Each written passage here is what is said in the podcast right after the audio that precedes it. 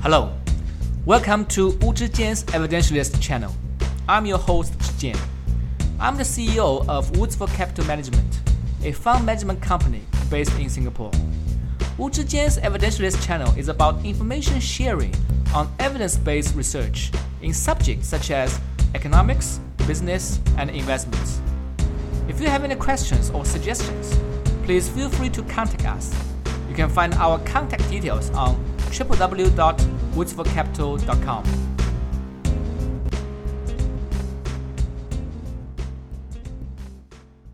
Good morning. Welcome to Wu Zhijian's Evidentialist Show. My guest today is Professor Robert Aronowitz.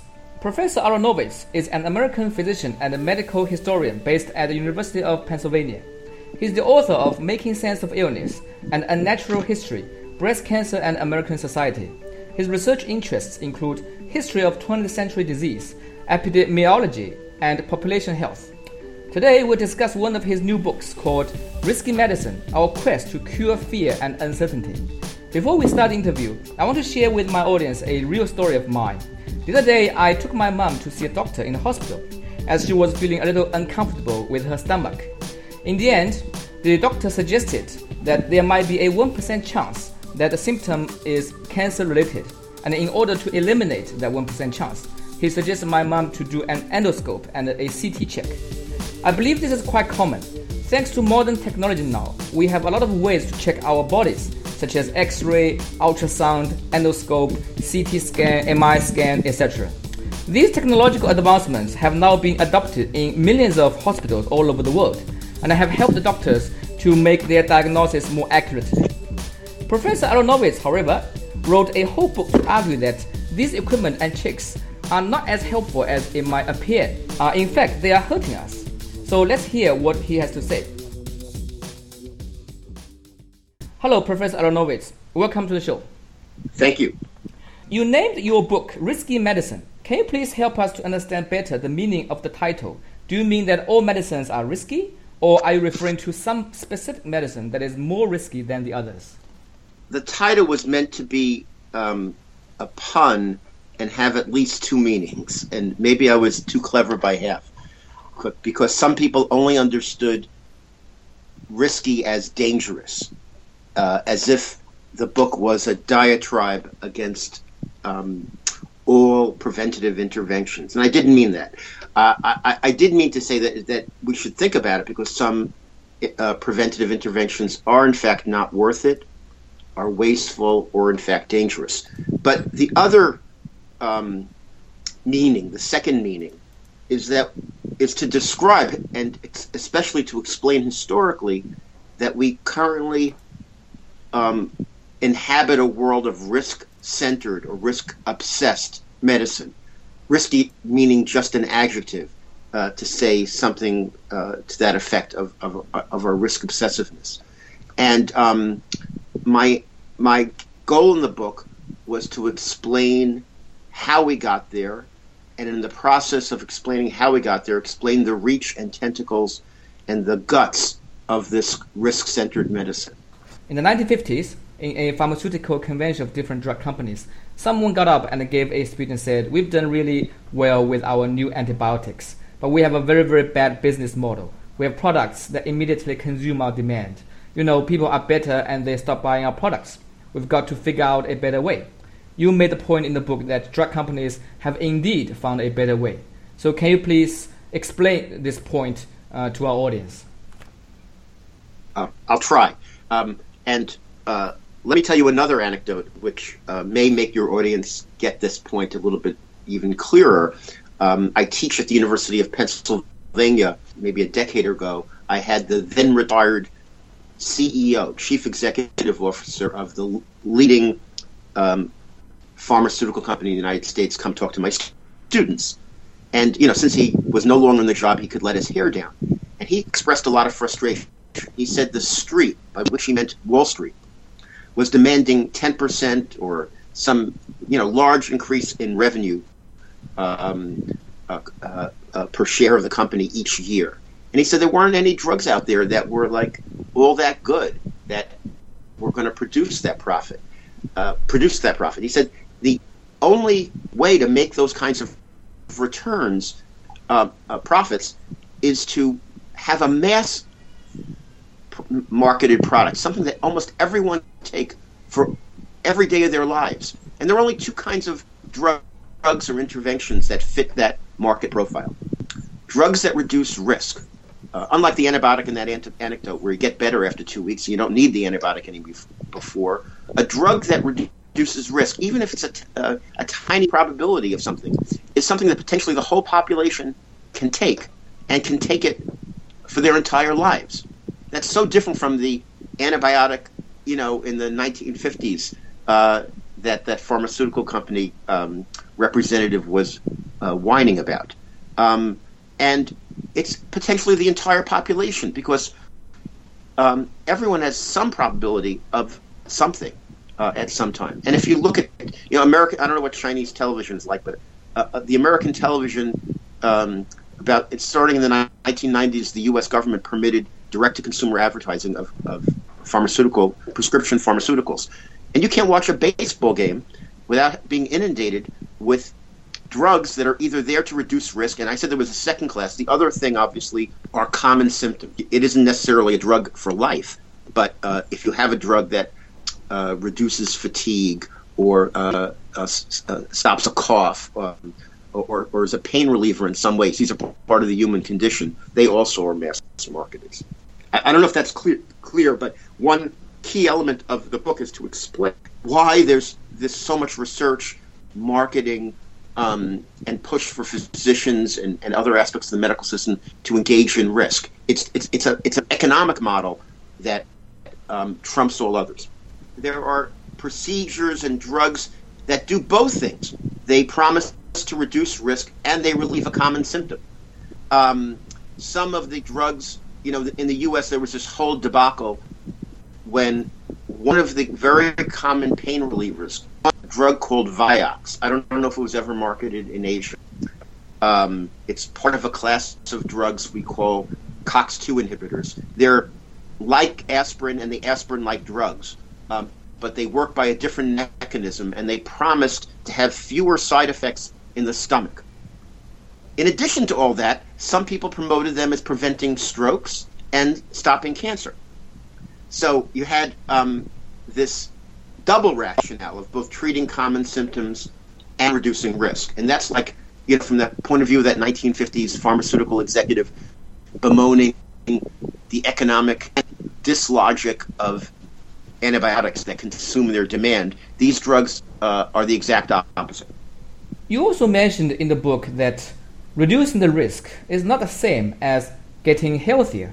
I'm again thinking you know of myself as a uh, in, in uh, my mom's case i would tend to think that doing more checks reduces the risk of uh, her illness being overlooked and uh, probably getting the sickness treated earlier uh, which makes her more healthy. So can you explain the flaw in that line of thinking? Yeah there, there's a lot of flaws in that line of thinking which is just because you can find something and quote unquote earlier doesn't mean it's going to do you the individual who, uh, who, who, who, who has been found to have disease earlier is any better off. In fact, they could be worse off. We built into that assumption is that we know that uh, once you have something that looks like an early cancer, it will develop into something that will inevitably kill you. That's an assumption that's just not true. You have to understand we have limited health resources. We have limited economic resources.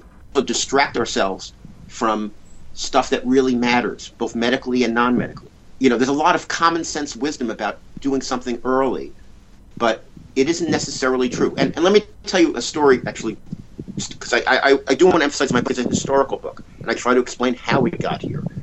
Okay. That's my contribution, not necessarily a new, um, yet another voice saying we don't have evidence. I mean, that's also true, but it's not the main purpose of my book. And one of the things I do in this book, and especially in another book I wrote about the history of breast cancer, is to understand where that logic comes from in medicine. This idea of getting something earlier is better. And in breast cancer, for example, uh, and it was called in, in, in, English in the U.S. cancer in the breast through most of the 19th century. Um, there was a real problem that surgeons had. There was no time uh, in the natural history of cancer in which if you caught it early enough, it would prevent it would prevent the cancer appearing. In fact, in the 19th century, many physicians believed if you got better from cancer, whether you had surgery or not, the thing that you had wasn't cancer. Cancer was the thing that inevitably killed you. There was a, a deep pessimism about ever doing anything positive, even though some women um, in breast cancer were subjected to the most cruel and inhumane operations, having their breasts removed without cancer. And what you see if, when you study the history of breast cancer in the 19th century in the US and England is that surgeons invented a model of, of the disease, what I call the localized theory of cancer. The cancer starts out small and it grows, and there's a point at which you can take it out of the body. At that point, you can cure somebody. But if you don't do that, it grows and grows and, and metastasizes and kills. There was never in the 19th century like a movie that showed cancer doing this or something. It was a it was an assumption, an idea that actually also fit the interest of surgeons because it gave them a rationale for doing lots and lots of excisions of cancer when there was formerly pessimism that this stuff didn't help because they invented a kind of delay narrative. Do not delay. Find cancer. Cancer taken in time um, will save you. You know, I'm not saying there aren't times, there aren't ca- certain cancers, there aren't certain screening technologies where that narrative makes sense. But it, its historical origin was not because someone found the truth. It was because it was a narrative that helped rationalize surgery. And so this is so deeply sold to us that we can, we can hardly see it as anything but common sense. And you think that that narrative about always trying to identify and find your uh, tumor as early as possible is actually not based on evidence, but based on some false belief? This is true. It, it historically evolved long before there was any we, even before what we think of as our definitions of cancer, you know, as a cellular disease and knowing something about its mechanisms, long before any of that stuff was ever found, this narrative took hold. You know, like I said, there are there are cancers and there are situations where it does, make sense to. I, I, go for screening colonoscopies. My dad died of. Uh, my dad had colon cancer when he was seventy five. I think the weight of the evidence of screening for colonoscopies and especially moving polyps starting at a certain age with a certain time interval makes sense. But overall, there's lots. That, that narrative is just full, full, like Swiss cheese, full of holes. And you know, we have enough technology, but you could look into your body, and you might find in the future. I'll be a little uh, futuristic in science fiction. You might find little nests of cells that look cancerous in organs all over your body. It doesn't mean those nests of cells, those clones, are going to develop into cancer. They need further mutations. So if we just say find things early and take them out, or take the organs in which they inhabit, you'll be removing all your organs in your body. No one, no, that's implausible. No one would ever think of doing that.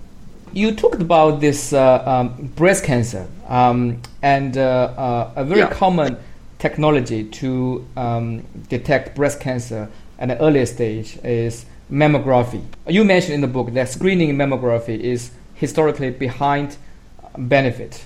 It's the cause, in many ways, of the rapidly rising incidence of breast cancer yeah. diagnosis through 1970s to 1990s. My puzzle uh, is that a technology uh, is just to help you to detect and confirm whether you have this disease or not. What is the logic to blame it uh, which sounds a little like shooting the messenger. Here's the problem. What is cancer?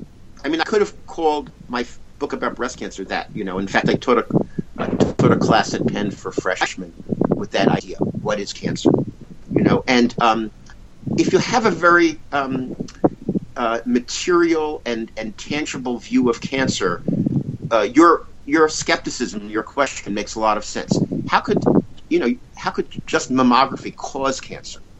of course, mammography doesn't cause cancer directly, but um, what what what is cancer? Is if you have decades of mammography, and you did between 1970 and 1990, but even more than that, since 1930, you had a huge public health campaign for early detection, urging women to check their breasts. Mm. In that whole period from 1930 to 1990, many, many, many more cancers were found what we call the incidence of disease, the number of new certain unit of time. It went off the roof. It, it, it, it, it had an exponential rise. But when you look, despite all the finding of that cancer and, and, and many more surgeries uh, that were done, mutilating surgeries during that period, radical mastectomies that were done to women, when you look at the what's called the age-adjusted mortality for cancer, the number of women dying from cancer, adjusted for the aging of the population. You know, because as women age, as anybody ages, there's more Yes. cancer around. There was no change in in 60 years. Uh, not a, there was no drop. It was a straight line. So you, how do you explain the fact that the death rate is unchanged? But you found more and more cancers, and you did something. You you you did surgery on them. You know, one explanation.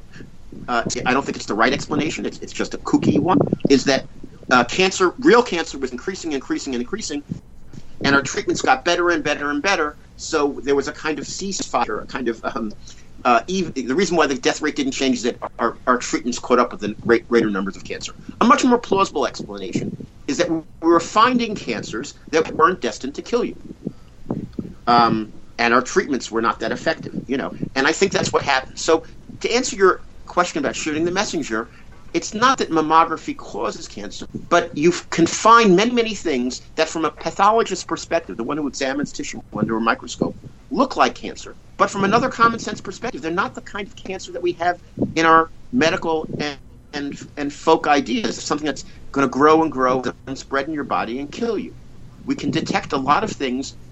We call this overdiagnosis and overtreatment that inevitably either would not harm you or if they were left in the body later would be just as easily or or, or, or the same amount of difficulty to cure at a later stage.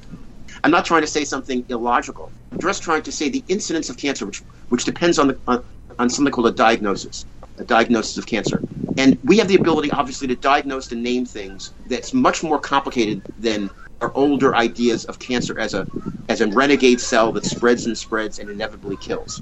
You have to understand that the the situation in the body is much more complicated than that. We have things that look like cancer, that uh, act like cancer in some people, but don't do don't don't do the kind of inevitable harm that we associate with the word. In large part of Asia, such as China and Singapore, etc., uh, a lot of hospitals and governments encourage people to do at least annual health check after 40 years old or maybe 45. The reasoning was that uh, as you grow older, the risk of you developing some kind of chronic or fatal disease goes up um, much much more fast than when you were young. Check your body regularly. Try to identify the symptom and disease as early as possible, and then you have a higher chance of uh, survival. Um, this reminds me of another you know real life story of um, mine, uh, which was related to my aunt. My aunt passed away a few years ago uh, from lung cancer. When she was diagnosed lung cancer, it was at a very late stage. Before the uh, diagnosis, uh, she looked perfectly fine, um, not any pain in the chest. So the whole family was in deep sorrow, and everybody was thinking, God, if we had urged her to do a more thorough health screen uh, earlier, maybe the illness would have been detected earlier, and therefore she would have been treated earlier. Um, and I believe there are, you know, thousands and thousands of similar cases like that. So are you suggesting that actually we should ignore that kind of advice and forget about uh, those kind of regular health screen? Okay, so the answer, as you probably can imagine, is it depends. Okay. You know, and it's a matter of evidence. But let, let- since you brought up your aunt with lung cancer, let me let me give you a famous example from lung cancer. Now, a study was done, and initially the results looked like there were much longer periods of survival of people who had X-rays rather than people who didn't. And so this seemed to fuel the fire of doing more chest X-rays to smokers. You know, by, oh, by the way, no one was suggesting. I don't know if your aunt was a smoker or not, but No, no, one wasn't. suggesting at the time that we do the chest X-rays on everything. Okay, so that's another issue. Who to screen? You know, and the um, the cost benefit calculation gets much worse when you have a population who are very very low chance of ever having a problem. Smokers have a high chance of having a problem. Anyway, after the you know some epidemiologists and statisticians were able to examine the data, they realized the apparent the survival of the greater longer periods of survival of people who had X-rays was a mirage, was an illusion. What happened was is that they died at the same moment they would have died whether they had X-rays or not. They just lived longer with the knowledge that they had lung cancer. In epidemiology's language of epidemiology, This is called lead and length time bias. Uh, there isn't any actual benefit to people, but because you found something earlier in the course of the disease, it looks like they live longer, but you've only found the disease earlier.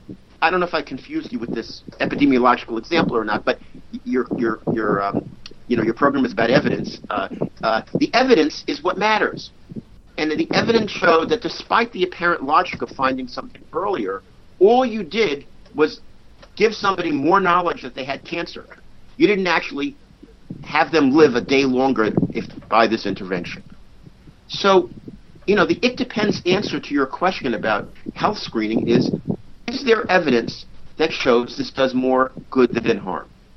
And I think you need, I think, the point of my book is, with all the historical examples, is is to say don't don't start adopting a prevention or a screening program before you have evidence. Now, there are some principles. You know, these aren't from my book. This is from what, what they taught me in medical school about when to do a preventative maneuver, and and you know, and it's it's common sense. You have to have a, a, common disease because if you start trying to prevent a rare disease, you're going to cause everything will lead to treatment and, and anxiety. You're going to do more harm than good. You have to know that there's a stage of the disease that you find where intervening make a difference, and that's the problem with the lung cancer problem we haven't yet found technology. The disease's natural history is such a stage where intervening does more harm than good. It does no good to find something early. Intervention at that stage isn't going to make a difference, and that, that's the problem with lung cancer. Uh, it, it, needs to be at acceptable cost. Uh, the, the, screening test or the preventative maneuver itself has to be, in some sense, acceptable. You know, um, I'm, I'm going to go off on a deep maybe I hope this doesn't confuse the, the audience in some ways, but all of our major organs, our prostate gland, our lungs, our intestines, especially our large intestine, but many, many organs in the body harbor some cancer in them. You know, uh, you can joke that the breast is a precancer, not a joke, is a precancerous or- organ. Uh, now, you can have screening tests that lead to interventions that result in the removal of those organs, removing the prostate, removing the colon, removing the breast, in a way. Um, as a result of that, you're going to find something we, we call this a statistic in epidemiology: numbers needed to treat. There's some numbers of people that, that you can do some preventative, if it's going to lead to organ removal. There's there's some number of people who are going to who, who um, can be screened and some numbers of lives are going to be saved because removing the prostate gland is going to stop some prostate cancers because inevitably there would have been cancer in that organ. Now that's crazy logic. One of the uh, mentality for people to do check etc. is this uh, insurance. So some people treat mm-hmm. medical screening as like buying an insurance, and they would say to themselves, "Better safe than sorry." You know, in the end, it doesn't cost me much uh, there's no harm to do it. Why not? What do you think is wrong with that kind of mentality? Okay, um, I'm a great believer, and I think everyone should be a great believer in evidence that you're actually made healthier and not harmed by things. So many things are sold to people as reducing their fear and their uncertainty rather than improving their objective health. And what's wrong with um, just doing things to for insurance to reduce fear and uncertainty is that it leads to many things that can actually either be wasteful or harmful. Um, and one of the things, let's say, let's say, getting back to mammography uh, or any screening test, is that the same thing that is usually it's a diagnostic, a screening test that causes fear is sold as the promise to reduce fear. I don't know if you can get that. And that leads to a vicious cycle where something just more and more and more something gets done and it becomes impossible to ever stop doing it despite evidence against its use. Uh, let, let, me give you some okay. examples of kind of how this how this works, which is um, Okay, let's get to screening mammography. There have been many, many studies and many, many expert panels that show that women under 50, bef- women before menopause, are unlikely to benefit from an annual mammogram um, and may be subject to overdiagnosis and overtreatment. And many, many women and their doctors know this data. But when you ask them, then why don't you stop doing it? They say something like, it's the only thing I can do. It's the only power I have. Uh, it's the only action I can take that makes me feel like I'm doing something against this thing I fear. Yes, it makes me feel better and sleep, it, sleep that's, better. That's unfortunately no reason to do something that harms you. And then you have to realize where did that fear come from in the first place? And a lot of that fear came in the first place from public health campaigns that said one in 10, then one in nine, then one in eight, then one in seven, then one in six women will die of will, will get breast cancer in their lifetime. Get screened. So the fear comes not just like they, you're born and you wake up fearing cancer or fearing breast cancer. It comes from a perception that the cancer is everywhere.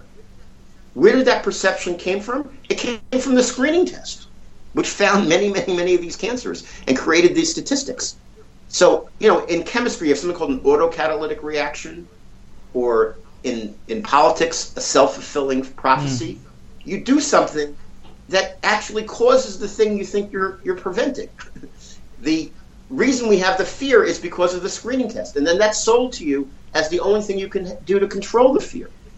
And it just feeds on itself, and it becomes impossible to ever stop doing it. One reason I wrote my book was not to change people's behavior around existing screening tests. I think a lot of other people show good data that can help guide those decisions. And in many of these things, the, decision should be not to screen. But that, that wasn't my point. It was to show how a system works that once you re- produce a screening test or preventative maneuver without evidence that it's actually helping people, it will start doing social and psychological work that is providing that reassurance, giving you, a, um, a, a, you know, one way to prevent this feared thing that it's impossible to get the genie back in the bottle. It's impossible to ever stop doing it. So, what I was most worried about was all kinds of new genetic testings and all kinds of other new technologies that are coming down the pike that might be introduced on common sense logic into the population, increase the amount of awareness and statistics of the prevalence of certain problems, which will fuel fear and create a reason for doing the test that's independent of data, that's evidence free, has it will have an evidence free existence, and then we'll never be able to stop it. Like we will never be able to stop screening younger women for cancer. PSA testing will continue despite recommendations from expert panels that that it does more harm than good. So I, I was mostly concerned with the logic by which we um, div- you know get enthusiastic about a technology, not realizing that the technology is going to transform reality in such a way that we ha- we develop fear, and that technology is our only insurance policy, our only means of reassurance. And we live in a kind of self-enclosed world of mirrors that look objective, but really are um, uh, really are not. Which is, I don't know if that you know. Yeah, and it sounds like you know uh, there's a certain element of being rigged by the uh, drug industry, which is a huge vested interest. But it's not just the drug industry. It, it, it's well-meaning people who, who follow the logic that you you know you asked me about two or three times already. What could be wrong with this logic of finding something early, of uh, or just information, or preventing something? Th- those things like apple pie, as we say in the United States, they're just uh, unadulterated goods, but they're not. These things historically, if you look at the way our practices evolved, following those obvious logics, uh, introducing practices that transform reality, that creates fear, and then become sold as the only means of, of reducing that fear, we end up in a system with where our medical system and our lives are, are, are, are full of these things. And the implication is that no, we have to stop that common sense logic and f- ask the question where is the evidence of practice X or Y doing more good than harm. And if there isn't the evidence, they should be just done in experiments until there is evidence. Which is, you know, one of the reasons why I do like this interview because uh, the show is called Evidentialist, and I, I think that you know a lot of times yeah. when you find counterintuitive facts um, that challenges our common belief, uh, then it is very meaningful for us to discuss this thoroughly and uh, help people, more people, to understand. Actually, maybe you know I was wrong. There's so many examples, and, and they're happening as we speak. But let me just give you one historical examples of how this works. Doctors in the 1980s and patients were told about a new test that finds prostate cancer early, a new blood test, PSA. Yep. There were voices like mine, like people who listen to the Evidentialist show, who were saying, before we do this, where's the evidence that it saves lives? But the other voices said, are you crazy? Prostate cancer is killing 24,000 American men a year. Almost everybody presents too late. We know this test finds the cancer early.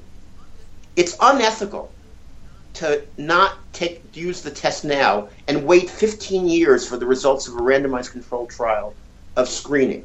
People are dying, stupid. You need to do something now. Early is better. Let's do it. You know, in real historical time, it doesn't look like common sense to have the attitude wait, it's not ethical without, benefits, without evidence of benefit to put things in the water. That nobody listen hardly anyone in the history of prostate cancer listened to that voice. That voice was viewed as a as a Debbie Downer, as somebody who was just a negative, who was skeptical without any reason, who was illogical, who was maybe insensitive and inhuman. So you really have to understand the history to be able to respond to these things in real time. Because any real new test that promises to deliver early diagnosis of something we fear, there's going to be a lot of pressure to just use it even without the, the data. And the data takes a long time and a lot of money to produce. So evidence doesn't come cheaply. So you need that faith in that evidence is something that has for many, many people has to be learned. And I'm trying to contribute to that education by giving a lot of historical examples of how it works. Because even me, I, you know, I fear things. I, if somebody promises something that's just information, it's not going to cause me much harm getting a blood test or something. Otherwise, buy into it. But I think we have to understand what history has taught us, which is um, we really do need evidence of, especially mass interventions, things that are going to affect a whole population and transform our bodies and reality. Because the world after these tests is very different from the world before these tests. Yes, like you said, you know, once you open the bottle, the uh, genie is out. It's very difficult to put it back. So I'm, I'm mostly interested in a kind of a precautionary attitude toward new things that have that are coming down the pike. Just now, you mentioned this uh, uh, predictive genetic testing uh, for cancer. And this is a very interesting subject because it's becoming more and more popular in Asia. And you know, uh, in Asia, particularly in China, as the country is getting richer, people have more money to spend. And one of the areas that they will spend more of their money is in their healthcare. Also, the country is getting uh, older, so you are seeing you know more and more people being diagnosed uh, of having cancer, and they are not shy of spending huge amounts of money uh, to either treat it or prevent it. Uh, that explains the popularity of uh, tests like predictive genetic testing. And according to the website of American Cancer Society, it's a test that is used to look for inherited gene mutations that might put a person at higher risk of getting certain kinds of cancer. If uh, a source like American Cancer Society seems to suggest that uh, you know these are ways of helping you to detect your cancer uh, much earlier. What do you think uh, we consumers should do? Well, I think you need to collect more reliable information before taking tests like that. But, but again, I think history is important to understand here. Okay. The American Cancer Society's progenitor organization was called the American Society for the Control of Cancer, and it launched in the U.S. a huge early detection campaign that was focused on seven cancer warning signs lumps that don't heal, irregular menstrual bleeding. And women and men, mostly women though, were implored to run to their doctor if any of these signs existed. And uh, the society was controlled by surgeons and gynecologists. And the remedy at the time was radical excision of the affected organs um, uteruses and cervixes and breasts mostly. In retrospect, um, there was self interest and over enthusiasm for uh, and, and a set of assumptions about what cancer was that weren't backed up by real knowledge and evidence. So here's the dilemma as a consumer you have is that some of the most trusted institutions and um, and experts can, for one thing, not be objective and be subject to self-interest. But I think much more importantly, may drink the Kool-Aid of a certain kind of ideology that's not informed by evidence. The audiences for my book are people who make up expert panels and who, who, who lead national organizations. And to encourage them to not just give in to these common sense assumptions and stick to their own principles of evidence based uh, recommendations and to make those institutions more trustworthy as a result of that. But we live in an imperfect world, and you know the, the Chinese or the American consumer is often um, sailing without a compass uh, in these situations. And I and, and I'm trying to create some general principles to at least inculcate some skepticism in individuals about why the, the, the simple logics, you know, more information, promises of, of insurance, uh, reduction of uncertainty and fear, why you should be skeptical of things that are sold that way. But I realize, you know, that's not like a great guide or an absolute principle to navigate in very, very murky waters. So I, am trying, you know, part of my book is about uh, is speaking to the, the, the, institutions that people look to for tr- trustworthy advice and to get them out of the business of selling things based on common sense or thinking it's not going to cause much harm if we encourage people to get annual exams or to get a 23andMe genetic test. They'll deal with the information later. To be those institutions that are most responsible for um, seeing the bigger picture and giving trustworthy advice. But I feel for the consumer and, and myself. You know, I do a lot of research myself before I before I go for these tests and whatever. But I, but you know, going back to it, what I said before about the standard epidemiological principles of whether to find something early, whether to screen for something, and those apply to genetic testing as, as well as they do to X-rays for smokers, uh, as well as they do for colonoscopies. Is there a is there a, is there a stage of the disease in which you can do something about it? And let me give you an anecdote about why I think you really have to understand the and, and develop inculcate a skeptical attitude um, about these things. The head of the National Institute of Health in America, who formerly was the head of the National Cancer Institute, got genetic testing, got his his his, um, his genome screened, mm-hmm. and he wanted to he wanted to tell everyone why this was a great thing. And he said he got back in his genetic screen that he was in a two times risk than the average person for developing diabetes in his life. Okay. And one of the few things you can do to prevent diabetes is lose weight and exercise. So, because of his genetic test, he went out and started eating better and running more, and he lost 30 pounds. Ergo, therefore, isn't genetic screening wonderful? Let's everyone do it. And I read that. Well, actually, he was on a te- he was on a television show when he did this, and you know, I'm like, are you kidding? Everyone knows that being obese and not having exercise is not good for you. yeah, you don't need a genetic uh, test to tell you that. Right, right. Uh, diabetes is an epidemic, uh, adult onset diabetes in America now, because of lifestyle issues. It's a mass disease. Knowing that you're at two times the risk, or one and a half times the risk, or one half the times the risk, doesn't stop the fact that you're at risk for it. You know, if you eat a lot. you know, what does it matter if your probability is 35% or 25%? Like, you know, Bob Dylan has a, um, a famous line from a song you don't need a weather vane to tell you the way the wind blows. um, um, it, it, it made no sense. And here was the head of the National Institute of Health saying this is the reason for this expensive technology. So this is a very deep problem. Uh, which is why I felt good writing the book. Well, I would say that it's it's uh, deeper than the problem because, as you rightly pointed out, uh, it does create a huge dilemma uh, and a confusion for us consumers uh, because you know most of us are not from medical school, and uh, we trust right. doctors. Doctors they need to go through lengthy training, and uh, it's not easy uh, to pass all these exams and get a qualification um, to practice as a doctor.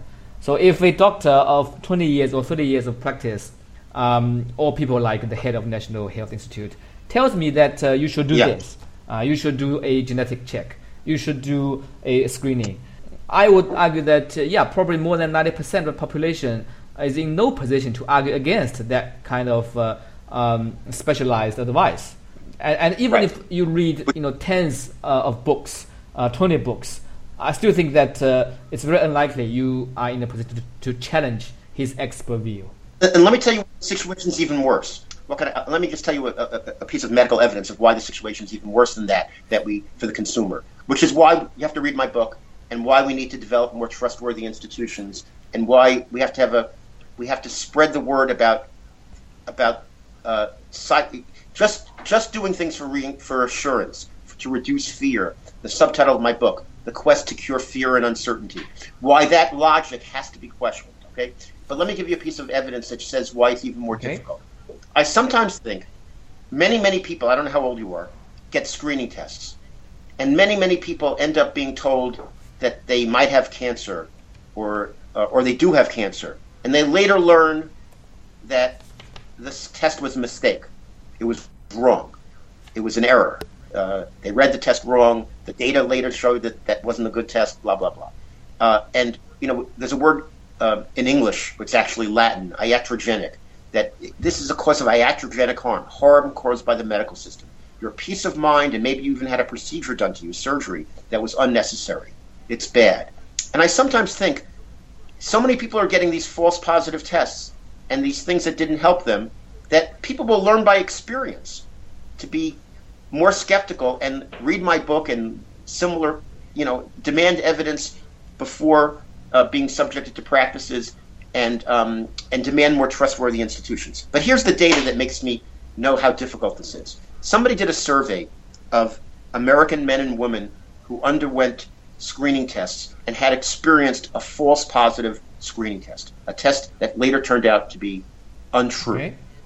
And Americans generally have very, very high favorable attitudes towards screening, as it sounds like if there is in Asia. Yeah. you know, they think uh, you know on the top of it's on the top of the list of what's good about medicine. As it turns out, those people who had the false positive tests, who lived for let's say a month thinking they were going to die of cancer, and then were told they weren't, they had even higher approval ratings for screening tests than the average Joe Blow in the society. What? You know, you might say, like, why is that? Like, how could that be? Well, the only way to explain it is that for somebody who, let's say, lived for 30 days thinking they had cancer and then told they weren't, they feel like, you know, the soldier who says, I got shot at, but I wasn't hit. I survived. Yeah. They dodged the Huge bullet. relief. Huge relief. You A huge you feel like- they have a kind of survival it's like rebirth. You know, you're almost reborn. you know, rebirth. They're even better than before at some level. Like I said, once something is in the in the it, once the genie's out of the bottle, as you said, you know, once something in the water, it takes on a from the individual's perspective, it takes a kind of psychological logic that is almost impossible to to to battle. Uh, I don't know if you know who Rudy Giuliani is. I know him, is. the, the ex uh, mayor of New Yeah, York. the former mayor of Yeah. mayor of New York. He's not my favorite Okay. person, but let's leave Yeah. politics. He went on television. He he got a, a screening test for prostate cancer and was cured. You know, got surgery and was cured. He went on television. and started telling everybody, you know, in those countries, in America, the five-year survival rate from prostate cancer is almost it's ninety-nine But oh, yeah, I remember that. In those countries with socialized medicine like Cuba, the survival rate is only 60%. More screening tests. Go do it, stupid. You, you know, we're so much better off. And you know, Giuliani wasn't lying. The five year survival rate from prostate cancer in the United States today is something like 99%. Um, but the actual death rate from prostate cancer is no different than Cuba or China or any of these other places. Um, a survival rate is simply the ratio of the number of people dying from the number of people who have a certain disease. And if you increase the number of people who are labeled with a disease, but you don't change the death rate, you improve the survival rate. Yes, it's a simple math. But you can, it's simple math. But you can't tell somebody who now thought that they were saved by a screening test and they're living, and in other places people are dying. It's very hard to convince them that the screening test didn't do anything for them, and and neither did the operation. It's just it defies logic. They put all this effort into it. They feel they're a survivor, and they tell their friend. It's, the problem is deeper than lack of trust. You know, lack of reliable information on the internet. Well, it's much more than that. Actually, Is, what- is what I'm yeah. I mean, you interesting. You mentioned Yes, it's a much bigger pro- You, mentioned the example of Giuliani, which reminds me of uh, the example of Donald Trump. I remember uh, that uh, uh, in one of the um, uh, public speeches, he mentioned uh, his opinion on vaccination. Uh, I got the impression that he is not a big fan of vaccination. In fact, surprisingly, in America today, there are still a lot of people um, who are against vaccination to their children, despite you know a lot of medical evidence. And, and the, the, problem that we consumers face is that actually conflicting mm, messages and conflicting uh, information. When your president uh, is telling people that uh, uh Uh, the mainstream news uh, is fake and uh, share with uh, people about his personal opinion on some medical issue, I, I just don't know, you know, how, how you can uh, behave rationally and screen through to pick the most quality and reliable information out of noise. It's very, very hard. The general public, but especially medical professionals, people who have some responsibility, who work in pharmaceutical companies, have to understand that we need to create institutions that people can trust, actually be as objective as they can, knowing that people are flawed, knowing that people have some degree of self-interest. So things sometimes have to be balanced in a way. And those institutions, which it's easy to criticize, in the American context, we have institutions like the Center for Disease Control. And the Center for Disease Control, for example, has a committee called the uh, Committee on, on Immunization Practices, let's say for vaccines. These groups are so important to the functioning of democracy and sustaining their objectivity and their evidence based recommendations and keeping them free of conflict of interest and of crazy crazy people who don't have expertise and knowledge that just have some skin in the game because of their you know a parent of an autistic child and you know whatever um, we have to work to maintain the credibility and trust of those institutions. So there's something we can look up to. One of the leading defenders of vaccines, who himself invented one of the important vaccines, who sits on one of those advisory panels to teach to one of my classes at Penn. He goes on a tirade against the ign- ignorance and the superstition of the vaccine skeptics. And he says they're all idiots and they don't they don't know science and and all these things they say are untrue. And he, he gets on a soapbox and he screams and I, at the end of the day, I, I say to this colleague of mine, I say, you know, what you're saying is probably factually true, but you have to understand what we, the person out there doesn't have a compass to know what's true and what's not true, and we need to find maybe some better ways of um, making people believe and, and, and, trust our institutions than just telling them they're stupid. um, and you also have to look into yourself and say the same drug companies that are producing these vaccines that are arguing that the vaccine skeptics are foolish are often doing unethical or borderline things, you know, selling uh, vaccines that aren't all that effective and, and advertising them on on um, on television, or trying to influence state legislatures and insurance companies to cover vaccines by giving bribes, doing things that erode trust that might increase sales a little bit, even for things that are good, uh, in a way. And I I think trust is so fragile and so hard to build and so hard to perceive that it's hard work. Um, and, and just like you need a judicial system in a country to have a democracy, you need these um, scientific institutions that people can look to for trust, and that trust must be defended in an extreme way. I know I'm sounding like I'm on a soapbox myself right now, but um, that's the only way out. So um, I wish we had more time, but uh, uh, due to our time limit, uh, we're going to close the interview very soon. Before we let you go, uh, is there any words of wisdom or advice that you would like to share with our Chinese audience? Well, I think uh, I, I tried to just give it, you know, just to summarize for a second. You know, we live in a world where a seeming logic of prevention, of early detection, is a good thing in and of itself. That preventing is better than than than waiting for something to be cured later, um, and an awareness that we live in a system where once we introduce a risk reducing practice into the society, into medical practice, it is, like you said, like a genie uh, out of the bottle. It's impossible to get back in. So I think if there's one thing I would say is, as, as, a, as a citizen of society, develop institutions, political institutions for other parts of med- societal problems, but in the medical area too, build institutions that are trustworthy, that are free of ideology and self-interest, that are self-renewing by, by looking at data and evidence, and um, realize that the common sense paradigm about prevention and cure is riddled through historically with problems. Uh, and what we really need to do is is ask before something is before you do a practice or before a practice is introduced, especially one that affects everyone, that there's evidence. And uh, even then, there's you know you know medical evidence is always changing. It's always filled with methodological problems. You need to have ongoing um, review and analysis uh, and institutions that you can tr- just um, try to do less harm than good. Thanks very much for listening. I'm your host, Zhijian. If you have any questions, please feel free to contact us. You can find our contact details on our website. I wish you a good day.